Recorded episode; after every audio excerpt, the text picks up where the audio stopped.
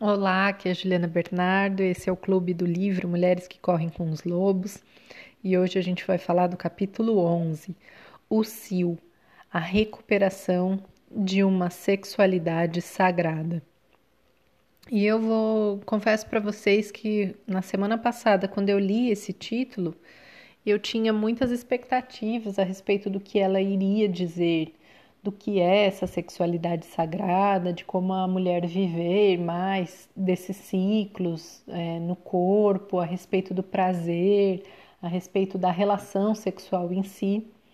E quando eu fui ler, agora há pouco, ela não se refere a quase nada desses temas. Ela vai para uma outra questão que eu não imaginava, que me surpreendeu bastante, que é a questão do riso do riso que vem principalmente a partir do contato com histórias obscenas, com aquilo que nos tira do comum e que trata dessa sexualidade de uma outra maneira, mais relacionada ao cômico, a histórias que são ditas como vulgar, como obscenas. Então, foi algo que saiu assim do lugar comum, do que seria esse cio, do que seria esse momento de prazer sexual, que seria o mais óbvio de se esperar. Então, nesse momento, vamos, antes de você ouvir, destruir, descriar todas as expectativas a respeito desse capítulo. Esse capítulo é também bastante curtinho, então provavelmente esse áudio a gente não vai ter muito o que falar. É, muitos questionamentos a respeito do que ela trouxe de conteúdo. Ela vai narrar três histórias ah, que são histórias também bastante curtas. Uma delas, ela pega uma história que já é um mito muito famoso, que é da Perséfone e de Deméter, e ela encaixa dentro dessa história uma personagem que tem a ver com o que ela chama dessas deusas sujas, que seriam essas histórias que tratam da sexualidade feminina, que utilizam as imagens da vulva, dos seios, como a gente vai ver mais adiante neste capítulo. Uma outra história que é uma narrativa é, de que é a terceira história, na verdade, que ela leu num jornal na época em que ela era criança e uma segunda história que foi contada para ela por um homem descendente na, dos povos nativos nos Estados Unidos, quando ela estava fazendo uma compilação de histórias. Então, são três histórias de diferentes origens em que ela vai tratar dessa questão da irreverência, do riso, a partir daquilo que é considerado obsceno. Então, a Clarice ela começa o capítulo falando sobre essas deusas sujas. Então, os dois primeiros é, parágrafos são: há um ser que vive no subterrâneo selvagem das naturezas das mulheres essa criatura faz parte de nossa natureza sensorial e, como qualquer animal completo, possui seus próprios ciclos naturais e nutritivos. Esse ser é curioso, gregário, transbordante de energia em certas horas, submisso em outras. Ele é sensível a estímulos que envolvam os sentidos, a música, o movimento, o alimento, a bebida, a paz, o silêncio, a beleza, a escuridão. É esse aspecto da mulher que tem cio. Não um cio voltado exclusivamente para a relação sexual, mas uma espécie de fogo interior cuja chama cresce e depois abaixa em ciclos. A partir da energia liberada nesse nível, a mulher age como lhe convém. O cio da mulher não é um estado de excitação sexual, mas um estado de intensa consciência sensorial que inclui sua sexualidade sem se limitar a ela. Eu achei bem interessante assim é, quando ela descreve o cio porque o cio é algo que a gente normalmente associa muito aos animais, né? Ah, a cadela tá no cio, você não pode deixar cruzar, ou tem que castrar antes, né? Essas são as principais coisas que vêm à mente quando a gente pensa em cio. E aí ela coloca que o cio é essa intensidade, essa vitalidade, essa energia que transborda e que depois é, declina, né? Que tem a ver com o nosso ciclo menstrual, com essa potência, né? Do período fértil, no período crescente até chegar no período fértil, que depois declina. E aí a nossa vitalidade diminui, o corpo precisa se restaurar, precisa de mais silêncio, de mais aconchego, né? E essas oscilações que nós temos ao longo de todo o ciclo. E daí ela explica que ela escolhe tratar essas questões da sexualidade a partir dessas histórias, né? Dessa sexualidade feminina. E aí ela coloca aqui que existe um aspecto da sexualidade feminina que nos tempos remotos era chamado de obsceno sagrado.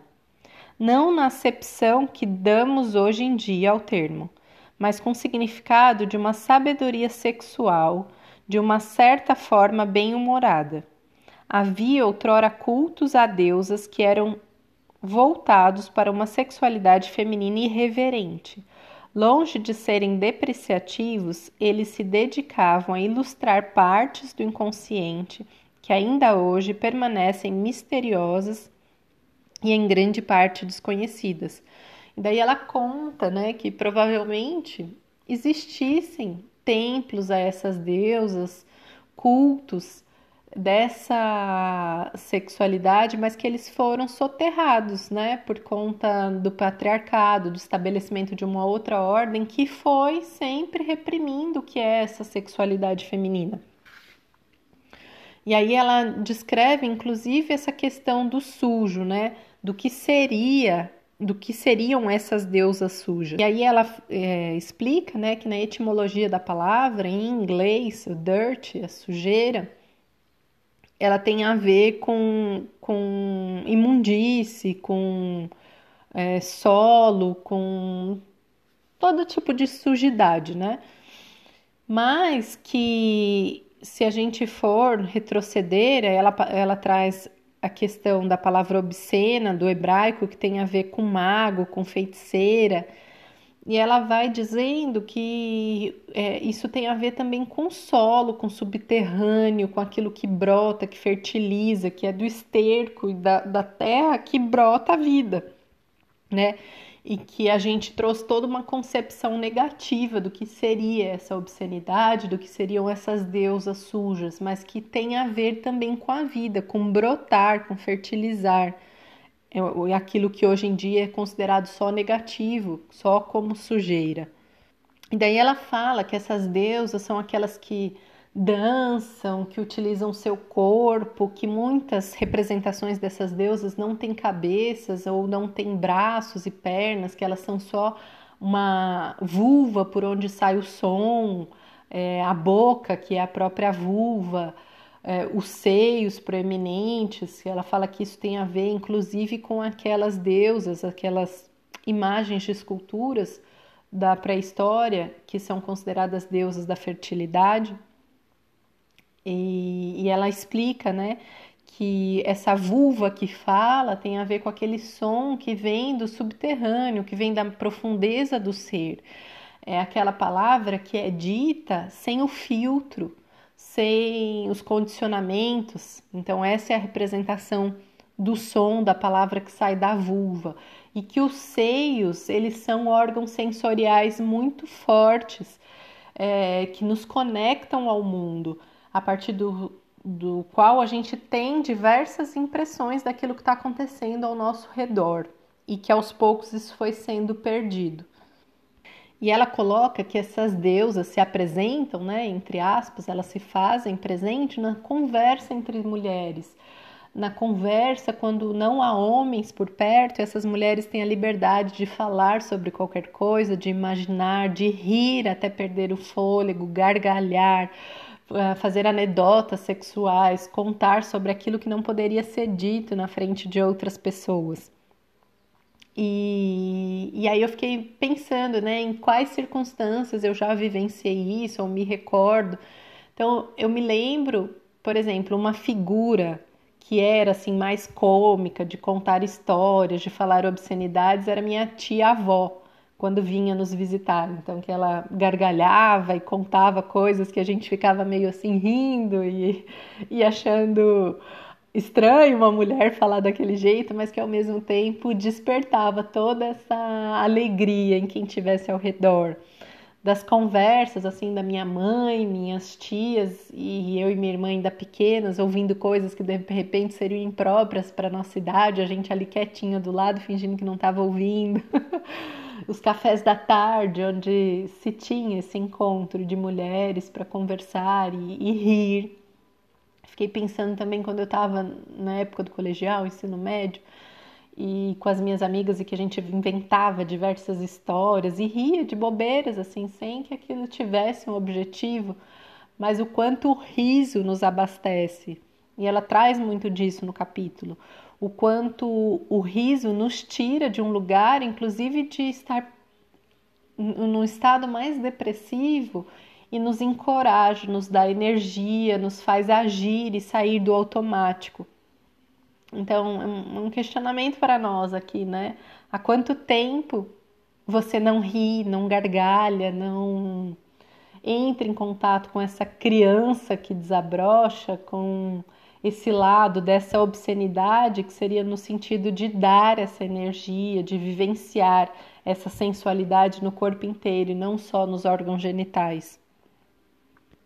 E aqui mais um trecho em que ela fala dessas deusas sujas, ó.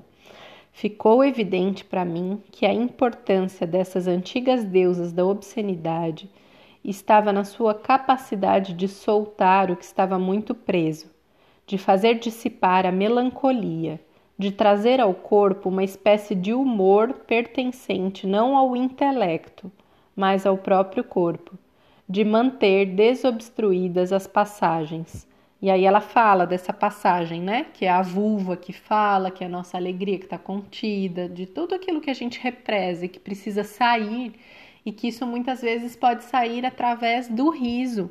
E no riso a gente se permite inclusive chorar e sair as lágrimas que estão presas. Todas aquelas emoções que estão há tanto tempo represadas saem de uma maneira muito mais leve e nos fortalecendo, nos reabastecendo de vitalidade. E daí ela fala que uma das poucas dessas deusas sujas que se tem é, algum registro chama-se Balbo, na antiga Grécia, e que era uma dessas deusas que também falava pela vulva, dançava, chacoalhava os quadris, fazendo alusões sexuais dos seus movimentos, e ela vai inserir essa deusa na história da Deméter e de, Perséfone, né, que é um mito bastante famoso. Então, basicamente, né, Deméter, que é a, a deusa da, da terra, da fertilidade, dos campos, das estações do ano, ela tinha uma linda filha chamada Perséfone. E essa filha estava um dia brincando ao ar livre, encontrou uma flor de rara beleza e começou a brincar com essa flor. De repente, abriu-se uma fenda na terra. E das profundezas da terra chegou Hades, que é considerado o deus dos infernos, e ele levou Perséfone para os infernos. A Deméter ficou desesperada quando saiu e não encontrou a filha. E daí ela vai fazer todo o esforço por toda a terra procurando essa filha. E no desespero de encontrar essa filha, ela se desliga completamente desses ciclos da vida, da natureza. Então, é, que seria essa época em que Deméter sai para buscar a Perséfone, que está nos infernos, é o período do inverno. Então, tudo começa a secar, ah, já não dá mais frutos. E ela, pela descrição aqui da Clarissa, deixa de ter cuidado consigo própria, deixa de tomar banho, de cuidar dos cabelos e aos poucos vai se transformando numa mulher, uma assim, um farrapo humano, digamos, né? Ou de deusa, né? Já que tá, é a história de uma deusa. E aí, nessa situação depressiva, aparece essa deusa Balbo. E é esse trechinho que eu vou ler aqui para vocês. Então, a própria Deméter não mais se banhava. Seus mantos estavam encharcados de lama. Seus cabelos pendiam em cachos imundos. Muito embora a dor do seu coração fosse tremenda, ela não se entregava. Depois de muita investigação, de muitos pedidos e de muitos incidentes, tudo levado a nada, ela afinal perdeu as forças de lado de um poço numa aldeia onde não era conhecida. E quando recostou seu corpo dolorido na pedra fresca, chegou por ali uma mulher, ou melhor, uma espécie de mulher. E essa mulher chegou dançando até Deméter, balançando os quadris de um jeito que sugeria relação sexual, e balançando os seios nessa sua pequena dança. E quando Deméter a viu, não pôde deixar de rir um pouco. A fêmea que dançava era realmente mágica, pois não tinha nenhum tipo de cabeça. Seus mamilos eram seus olhos e sua vulva era sua boca. Foi com essa boquinha que ela começou a regalar Deméter com algumas piadas picantes e engraçadas. Deméter começou a sorrir. Depois deu um risinho abafado e em seguida uma boa gargalhada. Juntas, as duas mulheres riram. A pequena deusa do ventre, Balbo, e a poderosa deusa mãe da terra, Deméter. E foi exatamente esse riso que tirou Deméter de sua depressão e lhe deu energia para prosseguir na sua busca pela filha, que acabou em sucesso com a ajuda de Balbo, da velha Hécade e do sol Hélios restituíram Perséfone a sua mãe. O mundo, a terra e o ventre das mulheres voltaram a vicejar. Então ela fala que dessa deusa que se apresenta com essa irreverência que nos tira desse estado, nos levando através da sensualidade, através do obsceno, para um outro nível, para um outro estado de alegria. E ela fala também que para isso, para que a gente se conecte com essa energia, muitas vezes a gente precisa estar só, ou a gente precisa estar só entre mulheres, sem os homens e que isso era uma prática que acontecia é, nas aldeias, os homens irem pescarem para que as mulheres tivessem esse, esse período, essa diversão entre elas, né? E ela fala que isso faz parte do ciclo natural feminino, que a gente precisa estar entre nós ou sozinhas, longe dos homens, para que a gente possa viver o nosso ciclo, nos reabastecermos e, e aí, como é que é isso para você? Você respeita essa sua necessidade de ficar só, de ficar com outras mulheres sem ter homens por perto? Como é que isso soa para você? Para mim, por conta dessa pandemia, faz tempo que eu não tenho nenhum período assim só entre mulheres, né? Mas a necessidade de ficar sozinha para me reabastecer é muito fundamental. De tempos em tempos eu preciso me afastar do meu filho, do meu companheiro, e aí por sorte que a gente né, vive uma parte em São Paulo, uma parte em Juquitiba, então às vezes eu fico lá no apartamento em São Paulo, eles vêm aqui para o sítio para ter esse momento que seja meu e eu sinto assim muito fundamentalmente, fortemente essa necessidade. E não vejo a hora também de ter essa oportunidade de ficar entre amigas, de fazer um café da tarde, de ficar conversando por horas, porque acho que essas pequenas sociabilizações elas são fundamentais para o bem-estar de qualquer pessoa, seja homem ou seja mulher é, ou criança. A gente é um ser social e que necessita desse convívio, né? E por mais que a gente tenha internet, possa fazer encontros pelo Zoom, pelo Meeting, isso não substitui o contato verdadeiro. Ah, e pensando assim nesses momentos também, quando eu fiz as vivências entre mulheres, né, que já tem um tempo que parei com isso, principalmente por conta da pandemia, isso era um momento muito rico assim de trocas. E eu percebo que para a mulher a terapia feita em grupo ela é muito potente. Tanto pela questão do espelho né que toda terapia em grupo tem essa questão do espelho de você ver o outro o problema do outro como uma projeção do seu, se identificar como problema do outro, o outro se identificar como um seu, sem que seja necessário repetir todas aquelas questões, então você consegue avançar muito mais na terapia. Mas além disso, por esse momento vivido entre mulheres, assim, esse riso, a permissão do choro, o aprofundamento em questões doloridas juntas, né? isso eu acho muito bonito. E, e, em breve, assim que for possível, acabando essa pandemia, eu quero retomar esse trabalho com mulheres, porque é um avanço em poucas semanas que numa terapia individual se demora muito mais. E além disso, tem toda a criação do vínculo, da amizade que se segue, né? Além do processo terapêutico realizado naqueles dias específicos. Daí ela fala que ela ficou imaginando, né, a autora do livro, o que é que a Balbo falou para Deméter. E aí ela fala que provavelmente fossem piadas a respeito dos órgãos genitais, né? E é engraçado que até hoje o quanto que falar de órgãos genitais ainda é algo que desperte assim a riso ou estranhamento ou uh, o proibido, né? Como se não fosse só apenas uma parte de nós como outra qualquer. E, e aí ela entra na segunda história, que é a do Coyote Dick, que é a história de um pênis. Então ela vai contar como um coiote que perdeu o pênis e esse pênis vai parar numa moita de urtiga. E, e aí o dono do pênis vai até lá e acha ele, é, tira a urtiga, coloca o pênis de volta. E, e aí a mulher que estava junto com ela ouvindo essa história, o esposo dela é que contou, né?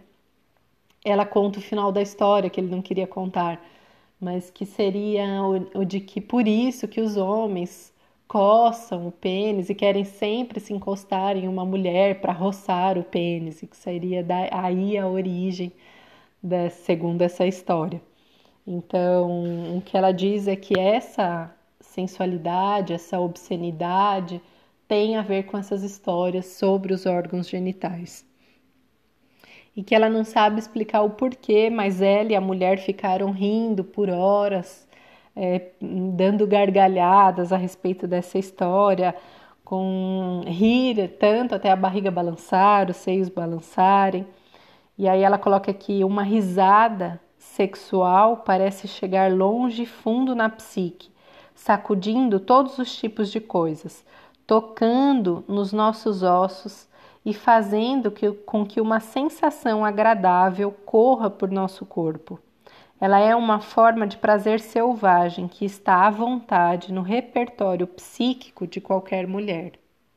E a partir daí ela entra na discussão a respeito de que o sagrado e o obsceno, o sexual, eles estão intrinsecamente relacionados que o Jung, por exemplo, quando ia tratar alguém é, que apresentava algum problema sexual, era a queixa que a pessoa trazia, normalmente quando se chegava, se aprofundando, investigando, chegava-se a uma questão da alma, uma questão da psique, do sagrado. E quando ia tratar uma questão que a pessoa trazia como sendo um sofrimento da alma, quando se ia investigar, tinha a ver com a sexualidade. Daí ela coloca o quanto essas duas questões elas são muito próximas uma das outras e como a nossa sociedade ela tende a separar isso, né? Como se fossem extremo opostos. No sagrado, no obsceno, no sexual, há sempre uma risada selvagem à espera. Um curto período de riso silencioso a gargalhada de velha obscena, o chiado que é um riso, a risada que é selvagem e animalesca, ou o trinado que é como uma volata. O riso é um lado oculto da sexualidade feminina. Ele é físico, essencial, arrebatado, revitalizante e, portanto, excitante. É um tipo de sexualidade que não tem objetivo, como a excitação genital. É uma sexualidade da alegria, só pelo momento. Um verdadeiro amor sensual que voa solto, e que vive, morre e volta a viver da sua própria energia. Ele é sagrado por ser tão medicinal. É sensual por despertar o corpo e suas emoções. Ele é sexual por ser excitante e gerar ondas de prazer. Ele não é unidimensional, pois o riso é algo que compartilhamos com nosso próprio self, bem como com muitos outros. É a sexualidade mais selvagem da mulher. Eu achei incrível isso, assim, porque nunca tinha pensado o quanto o riso pode ser tão profundo, o quanto ele pode gerar de energia, né? Embora todo mundo saiba que uma boa gargalhada ela nos dá prazer, ela gera essa energia, mas não assim imaginava que fosse num nível tão profundo e que isso pudesse ser utilizado como um medicamento, digamos assim, entre aspas. Então, esse capítulo é um convite para que a gente gargalhe, para que a gente ria muito, para que a gente vivencie essa alegria com todo o corpo, que a gente permita viver essa sensualidade muito além dos genitais, né? É, que seja uma onda de prazer por todo o corpo. E daí a última história que ela conta aqui, que foi a, a história de uma viagem a Ruanda pelo general Eisenhower. E é uma história bem engraçada. Essa, na verdade, foi a minha favorita das três que ela contou. E eu vou ler aqui para você, porque ela é bem curtinha. E aí você me conta o que, que você achou dessa história e da situação em que esse, essa comitiva passou nessa visita a Ruanda. E ela conta que essa história, ela era pequena, ela tinha 12 anos e as, as tias, se não me engano, estavam conversando depois do almoço e dando muitas gargalhadas a respeito dessa história. E que na hora que elas adormeceram, ela foi lá e pegou uma revista, um jornal onde estava escrita essa história. E aí ela leu e achou muito engraçado e guardou essa história para momentos em que ela precisava resgatar uma força feminina, uma força de continuar adiante, um poder. Ela se lembrava sempre dessa história que eu vou ler aqui para você. Essa história se passa na Segunda Guerra Mundial. O general Eisenhower ia visitar suas tropas em Ruanda. Poderia ter sido Bornel, poderia ter sido general MacArthur. Os nomes não significavam muito para mim naquela época.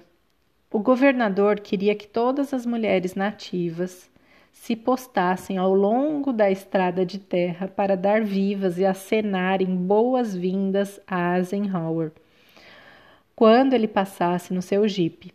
O único problema era que as mulheres nativas nunca usavam roupas, a não ser um colar de contas e às vezes um minúsculo cinto de correia. Não, não, isso não seria conveniente. Portanto, o governador chamou o chefe da tribo e lhe falou do seu problema. Não se preocupe, disse o chefe. Se o governador conseguisse algumas dúzias de saias e blusas, ele se certificaria de que as mulheres se apresentariam vestidas nesse acontecimento especial. E esses trajes o governador e os missionários da região conseguiram obter. No entanto, no dia do desfile, e apenas poucos minutos antes de Eisenhower descer pela longa estrada no seu jipe, descobriram-se que, apesar de todas as mulheres estarem usando Obedientemente às saias, elas não haviam gostado das blusas e as haviam deixado em casa. Pois agora todas as mulheres estavam enfileiradas dos dois lados da estrada, com saias, mas com o peito nu, e sem mais nenhuma roupa, nem mesmo roupa de baixo. Ora, o governador ficou apoplético ao saber disso e convocou irado o chefe este lhe assegurou que sua mulher havia conversado com ele, garantindo-lhe que as mulheres haviam concordado com um plano para cobrir os seios quando o general estivesse passando. Você tem certeza? berrou o governador. Tenho toda a certeza, respondeu o chefe. Bem, não havia muito tempo para discutir. E nós só podemos tentar adivinhar qual foi a reação do general Eisenhower quando seu jipe veio passando ruidoso e uma mulher de seios nus atrás da outra levantava graciosamente à frente da saia rodada e cobria o rosto com ela. Então imagina qual foi a reação do general é, ao ver né, essa cena das mulheres cobrindo o rosto e descobrindo o que eles queriam que cobrisse, né? Sem ter uma calcinha por baixo, sem ter nada. Então achei bem engraçada essa situação. E foi isso, assim, esse capítulo, a discussão sobre essa sexualidade que se faz presente no riso. Depois conta para mim como é que foi para você ouvir isso, como é que é para você essa sensualidade em todo o corpo, se você costuma ter esses momentos entre mulheres, esses momentos de silêncio, como é para você ouvir essas piadas sobre órgãos genitais. E aí a gente vai se falando sobre essa sexualidade sagrada, esse cio que ela coloca aqui. Se você quiser trazer mais alguma contribuição a respeito também do que é a sexualidade feminina para você, fique à vontade.